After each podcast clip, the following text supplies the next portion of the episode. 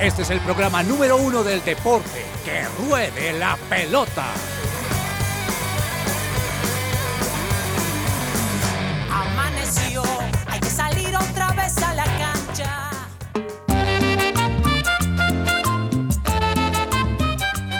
Linda, Caicedo, linda gol.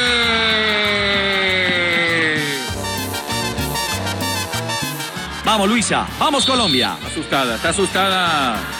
Edafe, Edafe, Edafe, lo bota, se lo dije. ¿Quién? Lo bota, se lo dije. Vamos Colombia. Lo tapó Luisa recostada el palo Edafe. Si lo ataja Luis Agudelo, Colombia finalista. Bueno, pues prepárese Colombia. Agazapada está. Agudelo, vamos Agudelo. El cobro Agudelo, Agudelo, Agudelo, Agudelo, Agudelo, Agudelo. Colombia, Colombia, Colombia, Colombia final de la Copa del Mundo. Siempre vivemos a nuestra patria querida. Colombia en la final de la Copa del Mundo. ¡Hay alegría! ¡Hay llanto y alegría colectiva! ¡Historia de estas niñas! ¡Gracias, Dios te pague, Agudelo! ¡Dios te pague, Perlaza Pitaleta, Otegón Hernández Guzmán! ¡Gracias, Mota! ¡Gracias, Caicedo, Garavito! Cantando, cantando yo viviré. Muy buenas tardes, pero muy buenas tardes, queridos oyentes. Hoy es miércoles 26 de octubre, 12 y 5 del mediodía, y muchas gracias por acompañarnos en este espacio que se llama Que Ruede la Pelota. Estamos felices, no podíamos empezar mejor este programa contándoles, porque ustedes igual ya lo saben, solamente recordándoles que Colombia será finalista en el Mundial Sub-17 que se efectúa en la India. Histórico. Señor Perdomo, buenas tardes. Perdomo, es un hecho sin precedentes, ¿no, joven? Es un hecho sin precedentes. Muy buenas tardes para todos nuestros oyentes, para usted, profe, y obviamente emocionado, feliz, histórico, como lo acaba de decir nuestro compañero Cabezas también. Histórico, profe, que Colombia por fin haya llegado a una final y obviamente qué representación. Que de verdad que lo que han hecho estas niñas eh, por nuestro país en este mundial ha sido espectacular, inolvidable y obviamente para recordarlo continuamente. Señor Cabezas, buenas tardes. ¿Cómo le Profe, buenas tardes. Bien, bien, muy contento, profe, feliz, feliz. De verdad que no nos cabe la dicha y la alegría en el corazón y el orgullo también de esta selección Colombia femenina sub-17, estas mujeres que ponen en alto el nombre del país por primera vez en la historia del fútbol colombiano y esto lo incluyo tanto en categoría masculina como femenina, una selección Colombia llega a una final de, de un mundial de fútbol, el mundial de fútbol sub-17 en India y va a estar enfrentando una final el próximo domingo donde seguramente vamos a estar apoyando a la selección en este partido definitivo, pero de entrada ya creo que es em, un hecho histórico que una selección Colombia haya llegado a esta instancia, nunca había sucedido y ahora Colombia tiene, profe, la oportunidad de llevarse toda la gloria en la final, aunque insisto, ya al llegar a la final eso es, es una victoria enorme, pero ¿por qué no podemos soñar, seguir soñando con que el próximo, profe Domingo, Colombia en la final contra un rival que ya enfrentó en este mundial, contra la selección de España que hoy le ganó 1-0 a Alemania en la otra semifinal. Se enfrentarán estas dos selecciones. Colombia en el partido, eh, vea cómo son las cosas de la vida. El primer partido del mundial lo jugó contra esta selección de España. España eh, lo- se lo ganó 1-0 sobre el final del partido. Es un rival que ya conoce Colombia. Y por qué no, profe, soñar este próximo fin de semana con un título mundial para el país. De entrada ya es un orgullo enorme. Mire, eh, llegar a una final es llegar a una final, cabezas. Vamos a hablar de eso ahorita porque cualquiera dirá, pero ya hay, hay que ser campeones. Miremos los antecedentes de Colombia en el fútbol femenino para poderlo comprender. Señor Cabezas, con esa entrada tan buena suya y con la narración de los goles y con, el, con la canción de Colombia, no sé usted qué nos va a poner de entrada. No, esta. porque- Esta es la canción. eso, no, no hay más. Esta es la canción hoy para que acompañemos eh, en los comentarios y todos los detalles que les traemos en segundos de este memorable e histórico partido para el fútbol colombiano. Colombia a la final del Mundial en la India, sub-17 femenino. Colombia, tierra querida. Así comenzamos.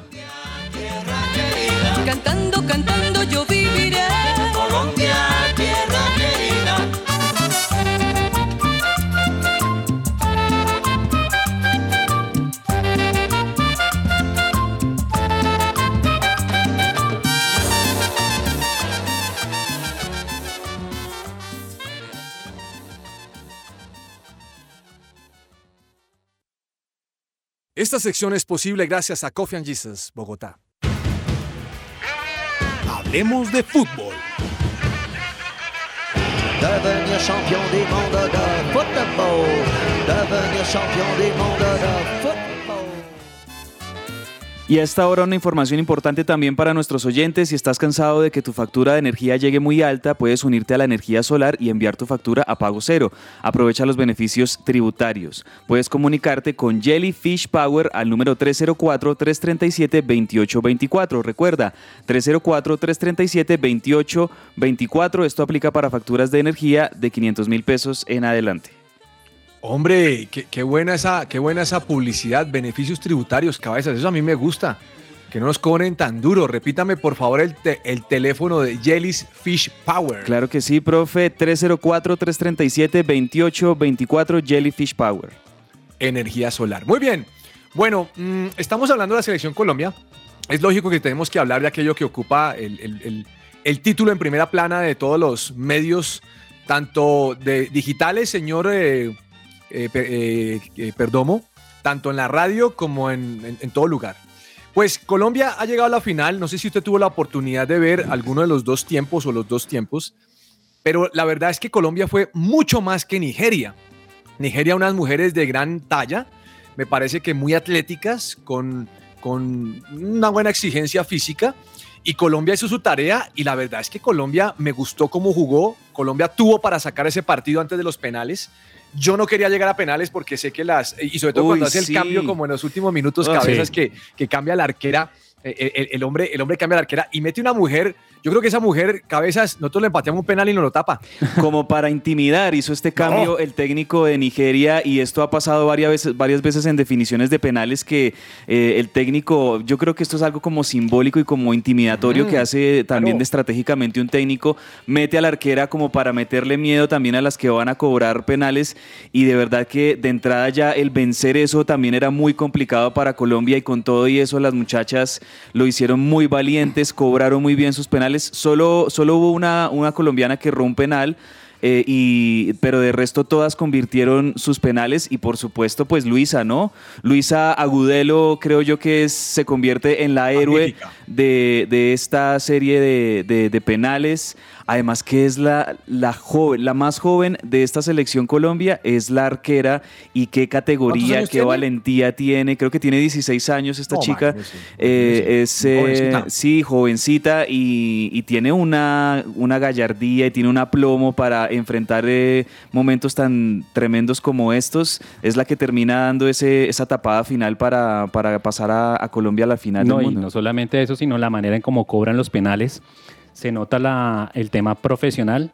Abro comillas, las amateurs, cierro comillas, como alguien dijo por ahí, no les vi no cobren, no nada de pase factura, tranquilo, tranquilo. No se juega como cabezas, no, no se le prenda lo de cabezas porque usted empieza ahora a echarse enemigos que porque le dice a, a Yesurum que amateur. No, tranquilo. Pero, pero bueno, sí. De hecho, en la- las redes sociales y la- las Ya lo personas cobraron. mismas se están, se están pronunciando al respecto, sí. profe. Y ahí, y ahí, por ejemplo, en el tweet que publica la Selección Colombia, obviamente con mucho orgullo, y nosotros obviamente respaldamos y apoyamos también ese sentimiento de orgullo por encima de todo lo que ha pasado. Pero muchos tuiteros también ahí diciéndole al señor presidente de la Federación Colombiana de Fútbol, ahí están sus jugadoras amateurs, No. pasando a la final. Sí. Bueno, Del eh, el, tema, el tema aquí, ahora que mencionaba, Perdomo, el cobro de los penales, me llamó mucho la atención que la arquera de Nigeria, todo le entró por la, por la izquierda de ella, derecha de la que patea, ¿no? Le encontraron Sí. la debilidad, profe. No, no, no, no. Y la, y la otra que era que se mandan al otro lado y no Sí, pudo. Exacto. Mm, lamentablemente nuestra jugadora, la número 9, ¿qué apellido tiene? Buena jugadora, no, no le atinó en todos los 90 minutos y en el penal también lo erró. Afortunadamente después, como usted menciona, Luisa salió adelante en el partido. Emocionante y le voy a decir algo cabezas y perdomo, que no sé si los, los, los- los oyentes compartan, pero me encantó el uniforme de la selección Colombia. Bonitas, no, Se ve y- diferente, se ve, sí. esos Valió colores la pena la combinan renovación chévere. de las camisetas. Pareció y, es- y le cuento que esa camiseta como, como medio rojita, yo creo Mm. que va, ya, ya entra a la historia, esa camiseta entra a la historia porque es la primera vez que se pasa una final de un mundial y, y usan ese uniforme que se les ve también muy bonito a las mujeres de la selección Colombia. Eh, no, definitivamente todo es alegría en este momento, todo es, creo yo, también un sentimiento de orgullo, de satisfacción de todo el trabajo. Mire, profe, que después del partido, varios eh, periodistas que están cubriendo, obviamente, e- este, acompañando a las, a las muchachas, hablan con el profesor Paniagua, hablan con varias de las jugadoras y se nota... eh, que esto es la culminación de un, de un montón de, de trabajo, de lucha, Claro. de sacrificio por parte no solo de ellas, sino también de sus familias, eh, porque, exacto, o sea, sabemos que no son tan respaldadas eh, eh, en- con la empresa privada y con fondos, etcétera, con estructura como lo es el fútbol masculino. A ellas les toca un proceso distinto, les toca entrenar de manera distinta, les toca también conseguirse de alguna manera eh, los recursos para poder estar eh, haciendo este deporte. Entonces, eh, es todo eso. O sea, creo yo que también la alegría es por todo ese sacrificio, todo ese empeño que han tenido que poner estas mujeres y sus familias a lo largo de todos estos años para llegar hasta acá. No, es magnífico, es magnífico lo que pasa con Colombia y venimos ahora a jugar contra España, lo digo como país, no porque esté en el campo de juego, Eh, un partido que ya perdimos 1-0, donde Colombia jugó bien, ¿no? Creo que esto será como un tipo de revancha, revancha es cuando uno quiere como que demostrar que podemos un poco más. ¿Usted de casualidad sabe, sabe a qué hora va a ser ese partido el domingo?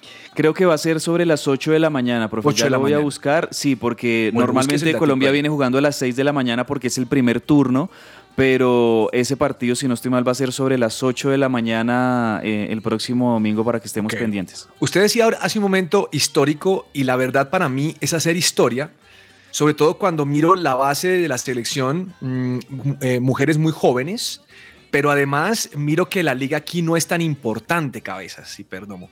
Como no hay una liga tan fuerte, yo creo que el sacrificio es muy bueno, muy bueno lo que ha hecho Colombia, muy bueno lo que ha hecho el América y el Deportivo Cali, pese a que el Cali quedó eliminado ayer de la, de la- de la Libertadores, no demerita el trabajo que han hecho estas mujeres. Y como usted lo menciona allí, con mucho sacrificio, calladitas, a veces sin apoyo. Eh, mucho lo que está diciendo Perdón Moritica cuando está pas- pasando factura de las amateurs, como dicen ustedes.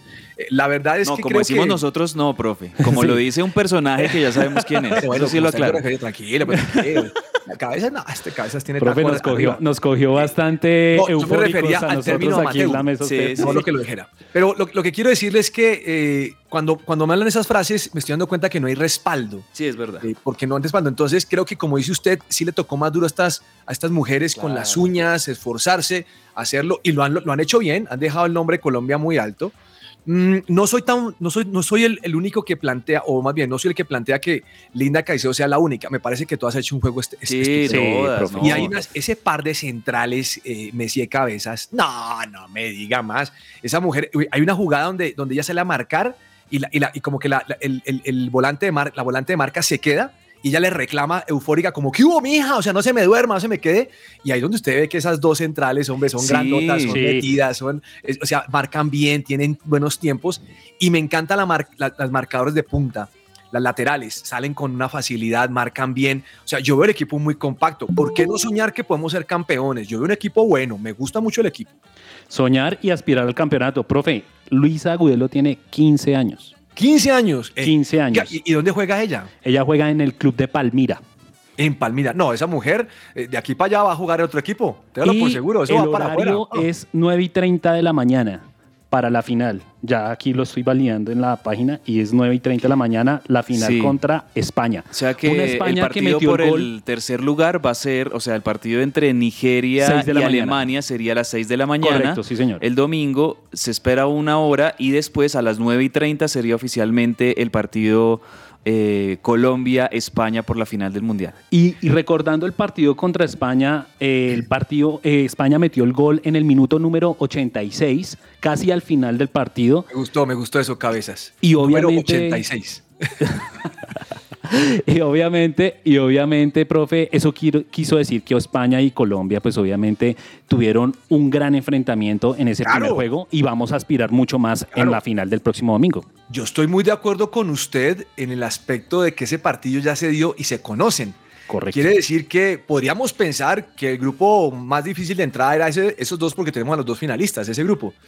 Mm, me parece que el partido pinta bien y, y me gustaría pensar algo, Perdomo.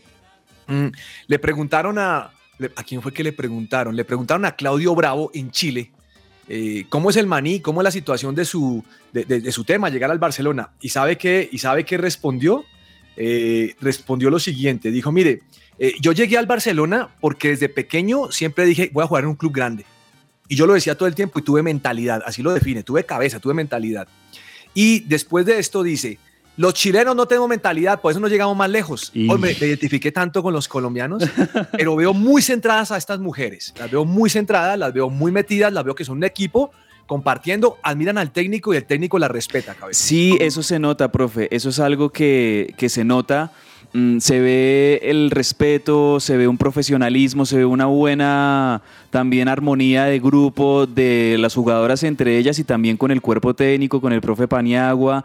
Y también, ah, ya que usted hablaba de Chile, profe, de los otros países, mucha admiración de todo el continente, mucha admiración en Argentina, en Chile, en Ecuador, en Perú, viendo aquí como haciendo un, un paneo de redes sociales, mucha admiración por esto conseguido por la selección Colombia porque están representando no solo a todo un país, sino también a todo un continente en la final del mundo. Lo más interesante de todo esto es que mm, a pesar de las, de las miles eh, palabras o comentarios que han salido a relucir en contra de, de- de nuestra selección Colombia, ellas lo han demostrado todo con resultados. Así con el es. juego que dan en, en la cancha y han, han- yo creo que esa es la mejor manera de poderle decir a la gente, aquí estoy, que hay liga femenina y que se necesita liga femenina el próximo año aquí en Colombia y que, y que hay futuro, profe. O sea, realmente lo que se demuestra, sub-17, llegar a una final de un mundial, hay futuro de fútbol femenino aquí en Colombia y ahí por, por ahí podemos darle también.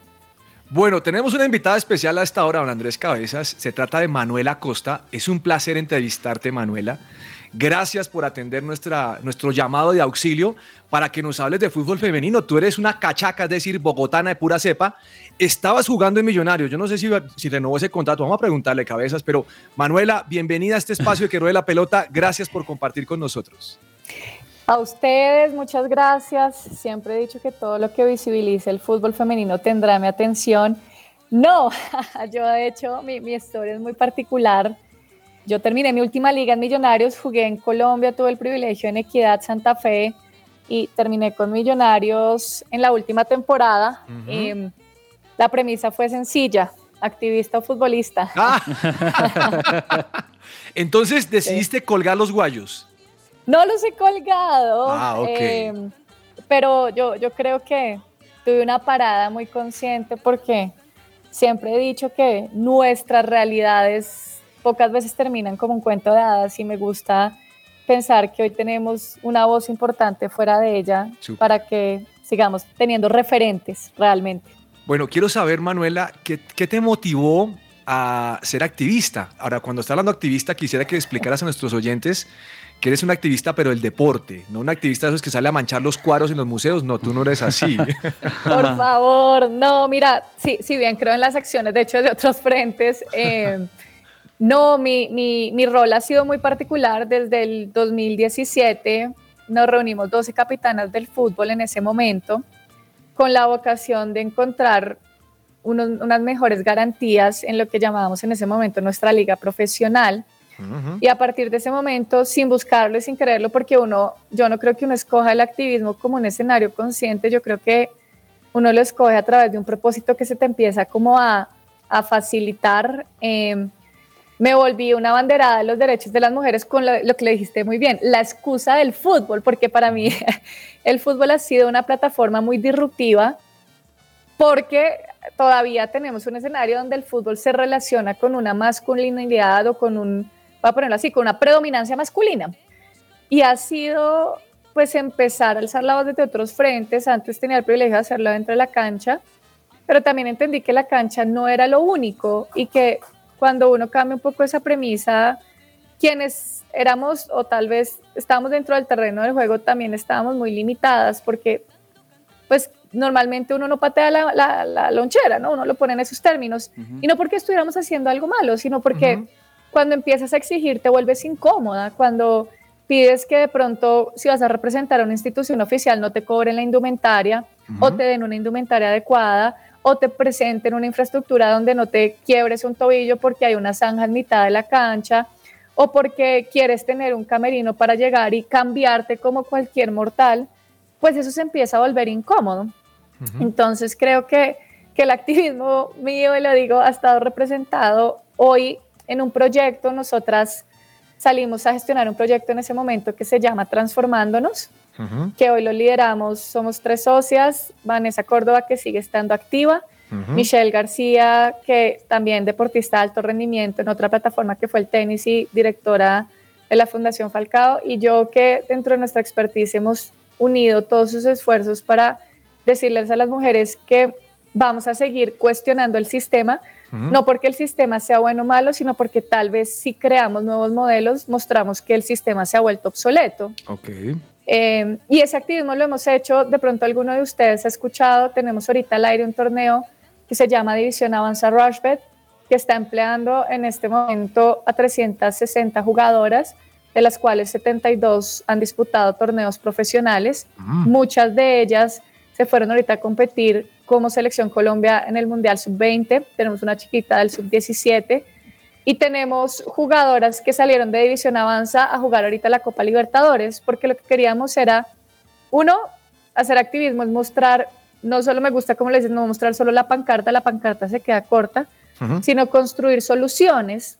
Y eso es lo que hemos hecho. Entonces hemos construido torneos, que es lo que adolecemos, no tener competencia creamos un torneo para darles competencia.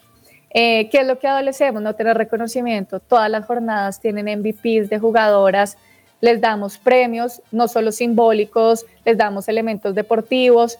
Todos los partidos tienen ternas arbitrales, todos los partidos son producidos y transmitidos, eh, todos los partidos los jugamos en estadios. Entonces, nuestro activismo no es un activismo tan tradicional, ha sido más crear plataformas.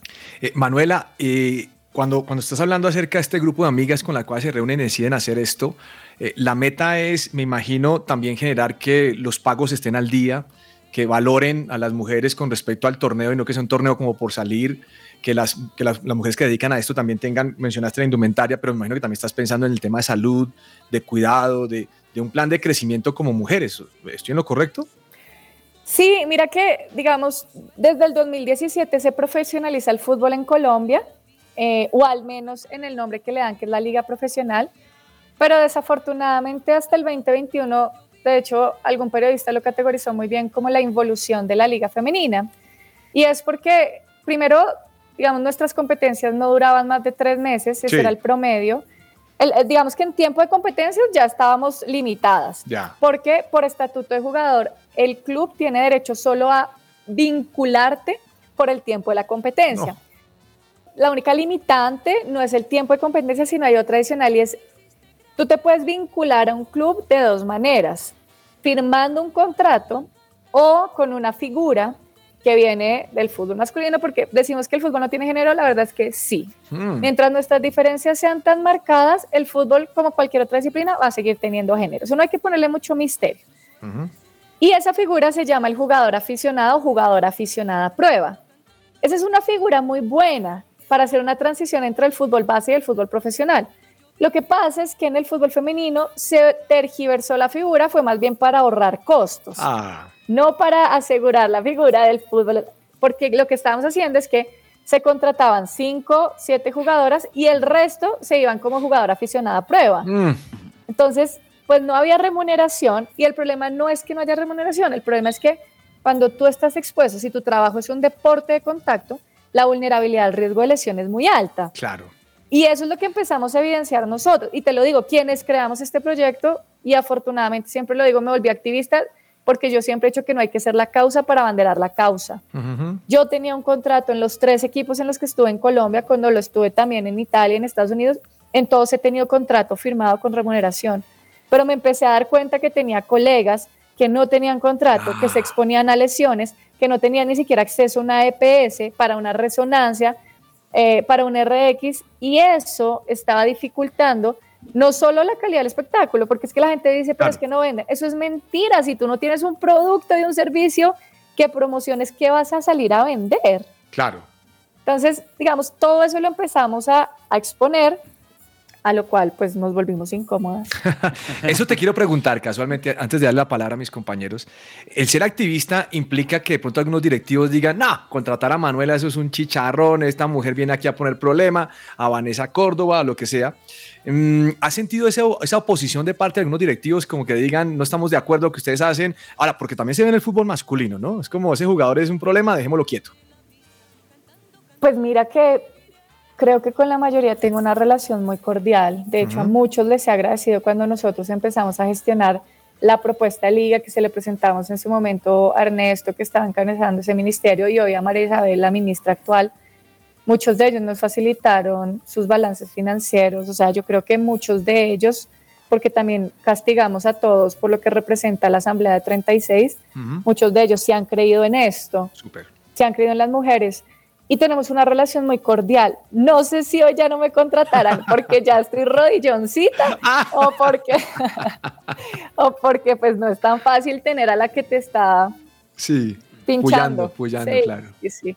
Manuela, un cordial saludo, te agradecemos por estar con nosotros aquí en el programa. Y a propósito de este tema, sin obviamente entrar en la polémica, las declaraciones que ya conocemos del presidente de la federación hace unos días, em, ¿tú crees que esta victoria, este paso de la selección Colombia femenina por primera vez en la historia del fútbol colombiano a una final de un mundial, de alguna manera le mete presión a la federación o a la DIMAYOR o por lo menos como para que esto eh, sea el propulsor de que haya cambios, de que se configuren nuevas maneras de apoyar el fútbol femenino? ¿Tú crees que esto va a contribuir? De hecho, mencionabas a la ministra del Deporte, María Isabel Urrutia, que también es una de las personas interesadas en que eh, existan cambios al interior de la DIMAYOR y la federación para apoyar mucho más el fútbol femenino. Pues mira, yo no sé, Andrés, si presión, digamos que, que a veces siento que son como inmunes a, a todo lo que pasa afuera. No porque, no, no sé si la palabra sea la burbuja en la que vivimos, pero a veces no nos damos cuenta de los privilegios con los que contamos y los privilegios cuando estás en una posición de toma de decisiones no debería ser un escenario de culpa, sino un escenario de construcción para otros. Así es. Eh, y, y se los quiero resumir con algo que hoy escribimos en División Avanza Rushbet, a ver si ustedes también los conecta como cuando lo escribimos nos conectó. Una cree que es cosa de pocos, que son solo dos o tres, máximo diez, las que están viendo el partido, porque además es un partido sub-17 femenino y se sabe la situación del fútbol y de la mujer en el país y en el mundo. Y sin embargo, de pronto, en el penalti final, gritan desde atrás los vecinos Así es. y adelantan la alegría trazada en la señal. Y sin embargo, al salir del edificio, el celador nos sonrió como si ese triunfo nos estuviese diciendo estamos en la final. Entonces nos empoderamos en ese día a día y la calle ya no parece tan hostil. Ese es nuestro microsegundo de esperanza, verlas a ellas, verlas allá contra esas dificultades impuestas, contra la condición femenina. Hoy sabemos que esto para Colombia quedará en la historia, porque es la primera vez que en cualquier categoría llegamos a una final y tal vez esto nos está mostrando que hoy las virtudes de estas mujeres son enormes, que si eso genere presión en quienes toman las decisiones, no lo sé, pero sí creo que hay una responsabilidad compartida muy grande de seguir avanzando sin silencio, con mucho ruido, hacia la reivindicación y hacia la dignidad. Bien. Impresionante. Manuela, pues muy feliz, no solamente la clasificación de nuestro equipo a la final de, de una Copa Mundial, sino también ver cómo está realzando eh, la mujer aquí en Colombia, no solamente por el deporte, sino por muchas otras cosas más. Quiero hacerte la pregunta y es, hemos tenido la oportunidad de escuchar una que otra eh, fuente donde, cuál, pero quisiera escucharlo de ti, ¿cuál es el escenario ideal para que eh, en el deporte se realce a la mujer? ¿Qué es lo que ustedes, eh, digamos así, quisieran tener? Yo creo que, que hay que desligar el rol del género, es tan sencillo, hay que, eh, me, me gusta como a veces lo, lo, lo expresa Vane, y es que son dos poesías de un mismo poema, es desagregar lo masculino y lo femenino, de hecho no lo decimos nosotras, eso que el equipo femenino sea la previa al masculino, no, eso no funciona, porque son comunidades diferentes y son nichos distintos. Hoy hay otra comunidad que quiere ver el fútbol femenino, no es la misma que va a ver el partido masculino. No quiere decir que porque nos pongamos el mismo escudo, la misma camiseta, sigamos lo mismo. Eh, y siempre lo hemos dicho, hay, hay un estudio muy interesante de Deloitte porque a veces, Andrés, la gente cree que lo decimos porque ahí no suena bonito. No, no, no, no, no. Nosotros venimos estudiando esto hace muchos años y Deloitte, que es una gran consultora, como McKinsey en su momento lo decía, cuando tú desagregas en los deportes lo femenino y lo masculino, porque en las carreras de tiempo y marca no son lo mismo, ni anatómicamente, ni en términos de entretenimiento, puedes tener públicos diferenciados. Y desde el 2020, y haciendo el paréntesis en la pandemia, la curva de rentabilidad del deporte femenino puede llegar a ser del 39% anual. Eso es una locura. O sea, lo que nos están diciendo es, abran los ojos, el potencial que tiene el deporte femenino es muy alto, o si no, alguien más va a venir a hacerlo. Y, no creas, hoy hay un montón de torneos femeninos, no los oficiales, pero en mi época ni siquiera, yo salía a los 12 años de jugar con niños porque era lo normal y no había ni siquiera equipos femeninos. Hoy hay un montón estuvimos la semana pasada, mencionaste a la ministra en una rueda de prensa, donde pues muy desaterrizados algunos presidentes dijeron que no habían suficientes jugadoras para disputar la liga. Y le digo yo, ¿usted sabe que en el Comet hay 11.400 jugadoras inscritas? Mm. Como así que no hay suficientes jugadoras para disputar una liga? Mm. Entonces, creo que, que, tenemos un montón de variables que nos dicen, no repliquemos, traer el fútbol masculino es historia, perfecto, pero no repliquemos las malas prácticas de lo masculino y lo femenino cuando son nichos distintos. Claro. Bueno, tengo que hacerte dos preguntas. Mm, la primera, Liga Femenina. En estos días salió el, doctor Jaramillo a decir que la liga sí iba a realizarla, que estaba buscando el patrocinio o que estaba lo que sea. ¿Cómo va eso? ¿Qué sabes de eso? Estuvimos en la misma reunión. Em, pues ya, ya lo he dicho, yo ya no puedo dejarlo decir. Antes, este equipo de Transformándonos gestionó el modelo de la liga con la vocación de conseguir los patrocinios. En esa reunión, como se los dijimos a los presidentes en una rueda de prensa pública, conseguimos 3 millones de dólares para mm. un proyecto a largo plazo de cuatro años, que no hayan patrocinadores. A hoy, Manuel Acosta, con la responsabilidad que esto puede involucrar, es, lo digo abiertamente, es mentira, patrocinadores sí hay. Mm. Hay 3 millones de dólares sobre la mesa para una liga de cuatro años con un proyecto deportivo que emplea durante todo el año la jugadora reconoce sus vacaciones y que escogió una muy buena media salarial para asegurar el cóndito parito de la competencia deportiva. Eh, que hizo la gestión con el Estado, es decir, desde presidencia, desde Mindeporte, desde Mintrabajo, se reunió con las futbolistas para entender sus necesidades se reunió con entes gubernamentales y llegó a quienes hoy regulan y toman las decisiones a contarles lo que se estaba haciendo. Antes no podía pues hablar de esto porque no tenía ese tangible. Eso existe. La decisión será que lo tomen o no. Ok, esperaremos que sea satisfactorio. Y la última que te tengo que hacer es, ¿cómo terminas tú jugando fútbol? Eh, ¿Quién te influenció? ¿Eres hincha de qué equipo? Porque me dijiste que pasaste por Equidad, por Santa Fe, por Millonarios. Estoy viendo tu perfil de Instagram, me dice que jugaste en Italia, en Estados Unidos. Entonces, respóndeme primero, ¿qué equipo te gusta?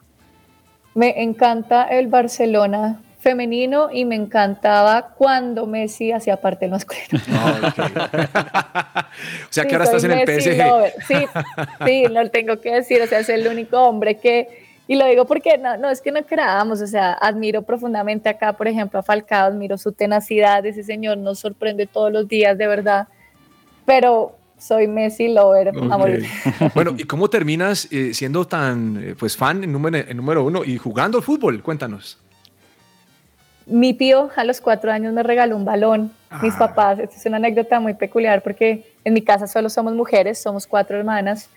Y mi papá le pregunta, porque a su hermana le dice, hermano, ¿a quién le trajo eso? No, porque aquí solo hay, pues sí, ese era nuestro paradigma de la época, porque además, lo tengo que decir, mis papás siempre han sido el jugador número dos, especialmente mi papá. La gente dice, pero ¿dónde, dónde te conectas? Y le dije, porque tuve un papá que desde chiquita me dijo, elige ser quien quiera ser. Siempre, siempre, empoderado, no me, me, me echó ese cuento. Me regalan un balón de fútbol a los cuatro años eh, y mi papá me dice, porque a veces no tengo recuerdo de eso, nunca había entendido si había un antes y un después en el fútbol en mi vida. Eh, me dice que era lo único que no soltaba. y que a mi mamá además le generaba como malestar porque yo hacía además ballet. Ah. Entonces, que agradezco del ballet, que me dio mucha flexibilidad después, porque mi mamá decía que andaba con un tutú y un balón de fútbol a todo lado. Son, son muy lindas todas las historias que, que conocemos de las jugadoras de la selección Colombia, de personas como tú que han estado involucradas en el fútbol colombiano y que ahora lo están haciendo de una manera también muy loable y admirable. Eh, de verdad que te agradecemos por estos minutos, Manuela. Ahí también la invitación para nuestros oyentes para que te sigamos en las redes sociales. Ahí lo decía el profe en tu cuenta de Instagram, Manuela Acosta. Aquí también te estoy siguiendo en Twitter y me gusta lo que dice tu perfil, conferencista abanderada por los derechos de las mujeres a través del deporte y de verdad que admiramos y respaldamos totalmente esto que estás haciendo. Te felicitamos y te deseamos lo mejor en los días por venir y compartimos también seguramente esa alegría que tienes como mujer y como abanderada del fútbol femenino esta victoria de la selección Colombia. Manuela, muchas gracias. A ustedes y que tengan un feliz resto de jornada. Chao, un abrazo. Muchas gracias.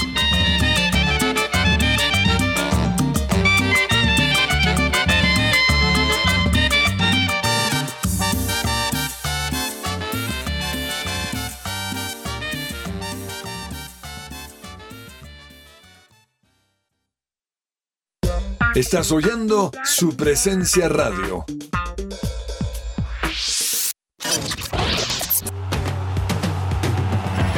Escucha que ruede la pelota. Que ruede la pelota.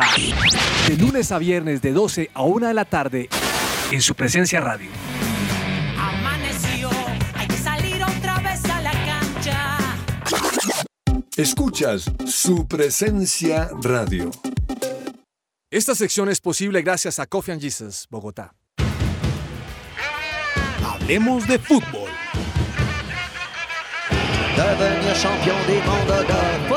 Bueno, seguimos en Hablemos de fútbol y es muy claro el tema, ¿no, compañeros? El punto es crecimiento. El punto es dejar de ser tan arcaicos en un desarrollo futbolero tanto para hombres y mujeres. Y hombre, a mí me parece justo que la mujer tenga su tema de, de salud, el tema de la indumentaria, el tema de una liga decente, cabeza, sino entonces cómo van a vivir estas mujeres que se dedican a, a- a, pues, a llevar a la manu- manutención a su casa de trabajo. El tema es muy clarito, a mí no, me puedo poner y- cuento. Y sobre todo es más claro que hay plata para hacer la liga, que no Sí. vengamos con el cuento que no. Eso me, me encantó que, que dijo Manuela y el mensaje para los dirigentes, para la empresa privada. Apoyen el fútbol profesional femenino porque es, tiene mucho potencial, porque tiene mucha afición, porque cada vez en Colombia estamos más interesados por el fútbol femenino y seguro que si se estructura desde la televisión, desde la logística de los torneos, desde la competencia, desde el apoyo a, a los distintos equipos para que puedan participar, seguro que vamos a tener un fútbol femenino todavía con mucha más emoción y, y- y con muchos más adeptos cada vez más en Colombia. Bueno, señor Perdomo, mm, cerremos este tema de fútbol femenino. Deportivo Cali lamentablemente perdió por penales después de un golazo que se mandó Sí. Carabalí, la jugadora del Deportivo Cali. Hombre, 1-1, penales y afuera. Sí, afuera, pero las esperanzas siguen, porque pues obviamente hoy América se mide por Sí. el cupo a la final ante Palmeiras. Bueno. Eh, y de alguna otra manera, pues estar también en estas instancias en Copa Libertadores también llama mucho la atención y o es otra carta más para decir aquí está el fútbol Es femenino. que al Cali femenino le tocó esa serie de definición por penales contra el club más experimentado en la historia del fútbol mundial en las definiciones de los penales. Solo quiero decir eso, profe. Ya, gracias. Aclaremos que fue eso. Boca Juniors. Bien. Bueno, mm, mire, ayer hubo Champions League y lo de la Juventus es terrible. Lo iba Terrible. goleando el Benfica como 4-1. Y, y- y metieron dos goles ahí como para disimular Como la para goleada. disimular el- Lo cierto es que sí. quedó por fuera la Champions. Ayer estaba escuchando un programa de radio, hacía como 10 años, 12, 11 años, eh, que no quedaba por fuera de la segunda ronda de la Champions. ¿Cómo la ve? Ese sería uno de los grandes, como dijo Mourinho, Aló. que irían a la Europa League. Creería yo. Eh, vamos a ver, vamos a ver. Sería si una oportunidad muy buena para reivindicarse en tema de. Bueno, pero lo que usted dice, esos profe, grandes tienen que jugar Champions, perdón. Bueno, mire, Real Madrid perdió el invicto con el Leipzig 3-2, perdió el partido. Dortmund empató con 0-0 con el City. El PSG le metió 7 al Maccabi Haifa. Qué, qué paliza, ¿no? Obviamente ahí la diferencia de gol va... Con un golazo marcando. de Messi. ¿Qué golazo? Oh, bueno. El- el- ese gol como a, a tres dedos con la zurda, acomodándolo al, al otro palo. De, sí, de verdad que un golazo. Y también se asustó a la gente Messi porque hubo un momento en una jugada Sí, donde sí, como sí. que se toca el tobillo y, y Mariano Clos lo empeora porque dice, le tiró, le tiró. Y todo, sí, un preinfarto le dio ahí a media no, Argentina no, en yo- ese Yo momento. no creo que lo- al hombre lo coloquen más ahorita. Bueno, Le voy a leer una frase a cabezas y me da su opinión. A ver, profe. Pero, pero así, de- yo no, no, se me- no, no, no se me dice tal cosa, así de claro. No, no, no, se, vaya a explayar. contenga. a ver, profe. En Colombia nos hemos privado de una figura con Sebastián Villa. No. Profe, eh, Sí, le voy a decir mi opinión de esa, fra- esa frase la dijo el Chicho Serna para que Sí, para señor, contexto de los oyentes es- que son cortados por la misma tijera, profe. Eso es lo único que voy a decir. Y la tijera se llama Boca Juniors. Exactamente. Cabeza, tranquilo, tranquilo, respire sí, tranquilo. tranquilo, Oiga, tranquilo. sí, pues hombre, lo que pasa es que uno busca jugadores completos, ¿no? La verdad a mí me gusta el talento, pero también me gusta el carácter, entonces es muy complicado. No, Eh, bueno, muchas eh, gracias. Aquí tenemos a Sinisterra, a Luis Sí. Díaz, tenemos muy buenos volantes ofensivos en la selección Colombia. Muchas gracias. Profe, pero yo le cambiaría la frase. Más bien, Sebastián Villa se privó de ser una figura. Uy, no, está poético, eh, perdón, Eso me buena, gusta. eso sí. Porque bueno, es que mire, hoy juega. Barcelona contra mm, el Contra Bayern el de Bayern. Múnich, partidazo. Partidazo. Va ganando el Inter 2 a 0 al Victoria Pil- Pilsen. ¿Se dice Pilsen? Sí. Pilsen. Pilsen, no, usted solamente de Pola. Eh, eh, Eh, el mire, Pilsen, sí. Victoria Pilsen. Sí. Victoria Pilsen, está bien. Bueno, mire, mm, partidazo. Ese hay que verlo a las 2 de la tarde, ¿no, cabezas? Sí, ese es un muy buen partido y el Barcelona con la obligación de ganarle al poderoso Bayern que viene invicto en esta Champions League, viene arrollando a todos sus rivales, incluido al Inter. Yo creo que mm, va a ser una prueba de fuego para el Barcelona hoy. Tienen que sacar Si sí o sí la Barcelona hoy empata o pierde, está por fuera. Si, empata o pierde, ya chao Barcelona de aspiraciones de clasificar, porque el Inter juega su partido también. Ya lo está jugando, va ganando 2-0. Van, ga- exacto, van Ese ganando resultado le 2-0. sirve a y- Barcelona. Sí. Si gana Bueno. el Bayern, ¿no? Señor Perdomo, Millonarios a- eh, Deportivo Independiente Medellín, hoy a las 8 de la noche del partido o 7? Mm, espera un momentico, profe. Ah, este 8 de la noche. Perdomo es hincha de Millonario y no sabe a qué hora juega el 8 de la noche, Perdomo. profe. 8 de la Eso, eso usted duerme, usted duerme pensando en cómo. A 8 de la noche, aquí lo veo. Eh, Perdomo, ¿cómo la ve? Profe, yo soy como el meme que dice por ahí, tengo miedo. tengo miedo, pero bueno, pues después de la está- charla... me parece que el partido es muy bueno.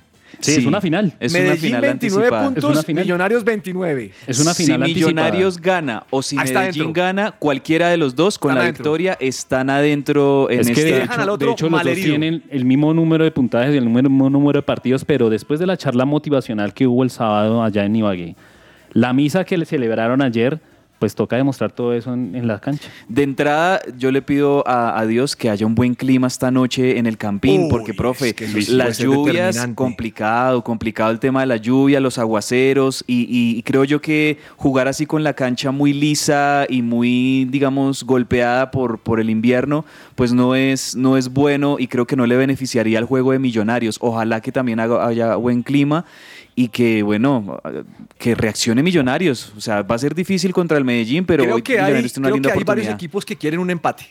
Sí, Claro. claro, les va a convenir a muchos el los empate dos. entre ellos dos. Bueno, amanecerá y veremos.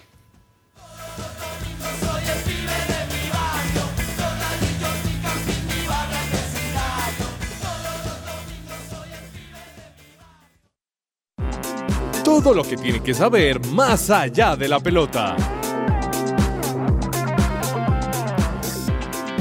Profe, y una recomendación para usted, para Perdomo, para los oyentes, quizás están pensando en el almuerzo, en un plan para este fin de semana, les recomiendo el restaurante La Pescadería La 65.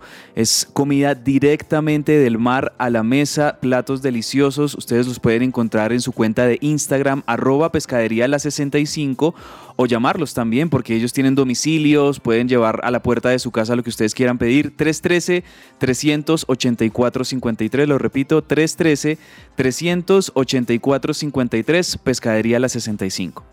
Mañana, el viernes, voy a ir cabezas. Eso, buen plancito de comida de a ver mar. qué me como allá. Bueno, María Camila Osorio está jugando en Tampico y clasificó a los octavos de final. Sufrió en el primer partido, pero la logró. Tampico, México. Tampico, México. Sí, México, la cucuteña, es número 86 del mundo y eliminó a Nao y Vino. Muy bien, también. Bien por ella. Sí, bien por María Camila. Cabezas vio NBA ayer? Sí, profe, estoy muy conectado con la NBA. Ahí han habido partidos muy buenos en este inicio de temporada regular. Y anoche teníamos un partidazo que posiblemente puede ser una final de conferencia oeste anticipada. Los Suns de Phoenix contra los Golden State Warriors. Ustedes saben que los Warriors de Steve Curry eh, ganaron la- las finales de la NBA en la temporada pasada. Son los recientes campeones. Se enfrentaban a los Suns de Phoenix de Devin Booker, de, y de Chris Paul. Y lo hicieron muy bien los Suns en su cancha. 134 a 105 le Le ganaron al metieron la campeón. mano, cabezas. Eso es una paliza. Una paliza de los Suns de Phoenix que tienen mucho poder ofensivo, sobre todo cuando juegan de locales. Ahora, aquí hay un montón de partidos, hay, equipos que incluso pueden llegar a jugar incluso dos días consecutivos, después descansan un día, vuelven y juegan al tercer día. Eh, es- esto es frenético el ritmo de, de los partidos de temporada regular, pero con esta victoria los Suns se ponen como uno de los líderes en el oeste con tres ganados, uno perdido, detrás de los sorprendentes Portland Trail Blazers, que son en este momento los, los líderes, el equipo de Damian Lillard, que lleva cuatro partidos ganados, cero perdidos, van invictos. Bueno, señor Perdomo, ¿cómo va Miguel Ángel López? Porque si le digo Superman, me cascan en esta emisora. No, y me da risa, profe, que aquí en la guía que nosotros tenemos no colocan la palabra Superman, sino colocan una letrica ahí como quien dice no ofendamos No, no, a cabeza. Superman para que esté Sí. tranquilo Andrés Cabezas. Cyberman. Pues, profe, se confirmó que Superman López, Miguel Ángel, Miguel Ángel, perdón, seguirá en el Astana del 2023. Y sin salirnos del ámbito ciclístico, pues porque para nuestros eh, fieles oyentes que siguen este deporte, eh, se está corriendo el clásico RCN Cerveza Andina. Y hoy se corrió la etapa número 5. Ganó, ganó Adrián Bustamante del equipo Siste Crédito. El ciclista de 24 años se impuso en un cerrado embalaje en la jornada que contó con un recorrido de 117 kilómetros. Y lo más impresionante de todo esto, profe, es que ah, la etapa anterior fue en el alto de la línea. O sea, la exigencia física que han tenido ellos en este, en este clásico RCN ha sido a tope y pues obviamente han dado muy buenos resultados. Profe, Muy bien, vamos a un corte comercial y ya regresamos. Cabezas, ¿qué va a decir de Superman? Sí, no, no, no, de Superman López, no, gracias, profe. No, de, de- mire que ah, hay un deporte que por estos días eh, está bien interesante aquí cerquita de Bogotá, en el municipio de Mosquera, y es el Mundial de Futsal Femenino, y también la Selección Uh. Colombia está ahí. He podido ver algunos partidos en Señal Colombia, los están transmitiendo ahí, estén no pendientes de, de Señal Colombia. El otro día vi que Colombia goleó a, a Canadá como 9-0 o algo así, el Mundial femenino de, de futsal. Y vea, es que por todos lados el fútbol femenino está eh, pues muy vigente y muy emocionante. Y sí, en un, en un coliseo que recién inauguraron en Mosquera, está llevándose a cabo este Mundial de Futsal y bueno, también eh, estar pendientes de estas mujeres allí en, en este torneo. Señal Colombia está transmitiendo los partidos en las noches para que estemos pendientes.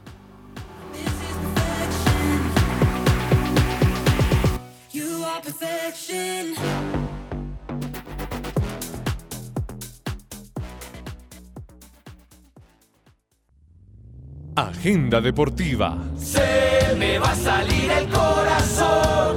Nunca dejes de hacerme soñar.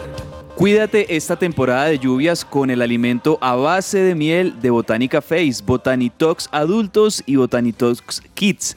Puedes contactarlos al 318-354-2022. Bueno, muy bien. Señor Perdomo, ¿cuál es su recomendado para hoy? Eh, bueno, tengo dos recomendados. El primero de ellos, pues ya usted lo había mencionado, eh, va en el otro canal o por la otra señal, o no sé cómo se diga, Ajax contra Liverpool a las 2 de la tarde. Y por la noche, obviamente, el partido de Millonarios contra Medellín a las 8 de la noche.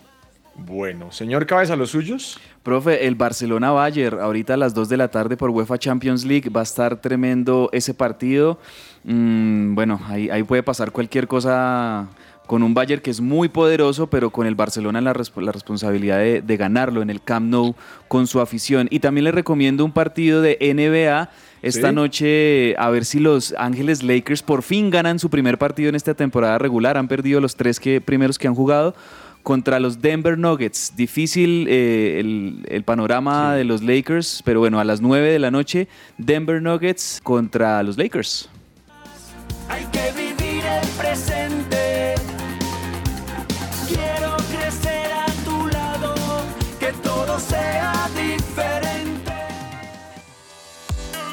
Entre el tintero.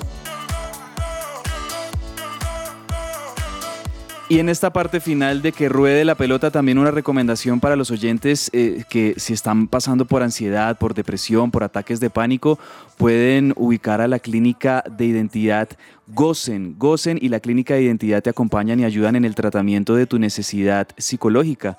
Contáctalos al 313-302-6163 o también al 301-440-4155. Bueno, tengo unas rápidas para que ustedes me digan qué piensan. Imagínense que la franquicia Los Seven Sixers, de los baloncesto de la NBA, eh, tiene, una, tiene una política. Hizo una alianza con Chick-fil-A, que son unos proveedores de unos restaurantes de, de pollo sabroso, hamburguesas de Estados Unidos. Entre otras cosas, dicen que los dueños son cristianos.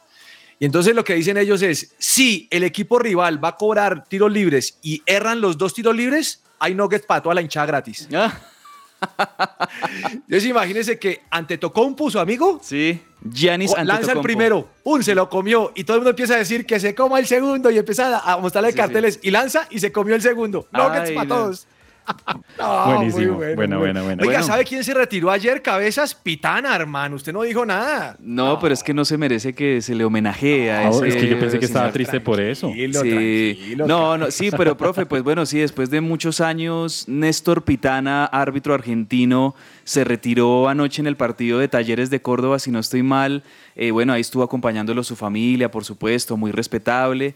Eh, y sí, no, celebremos ese, ese Pues retiro. celebremos. ¿Qué se le quedó en el tintero, señor Perdomo? Profe, yéndome a uno de los deportes favoritos ahorita míos, la Fórmula 1, ya hoy se oficiali- oficializó que Audi firmó contrato por un 50% más eh, de la escudería Sauber, lo que significa que Audi correrá con Sauber a partir del 2026 y Alfa Romeo está con ellos hasta el 2025.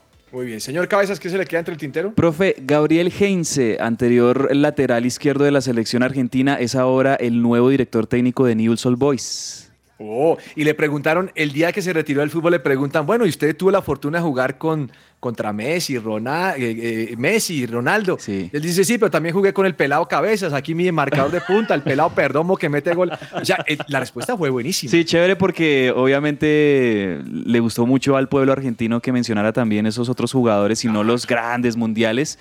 Y la última, profe, la terna de técnicos muy opcionados para dirigir a River después de la salida de Gallardo son, y en este orden se los digo, Martín de Michelis, va también Hernán Crespo y Gareca. Crespo, Crespo, voy por Crespo. Vamos a ver. Mire, probabilidades, me despido con esto. Probabilidades de entrar a los ocho en la Liga Betplay, lo publica Andrea Guerrero en su Twitter. Número uno, probabilidad Águilas 100%, Millonarios 80,9%. Uy, mucha probabilidad. No, yo no bueno, creo que se sea nos tan acabó alta. el tiempo. Señoras y señores, un abrazo para todos. Mañana aquí 12 del día. Bendiciones, pásenla rico, almuercen sabroso y que Dios los bendiga. Chao. Chao, chao a todos. Patria querida, su suelo es una Su suelo es una oración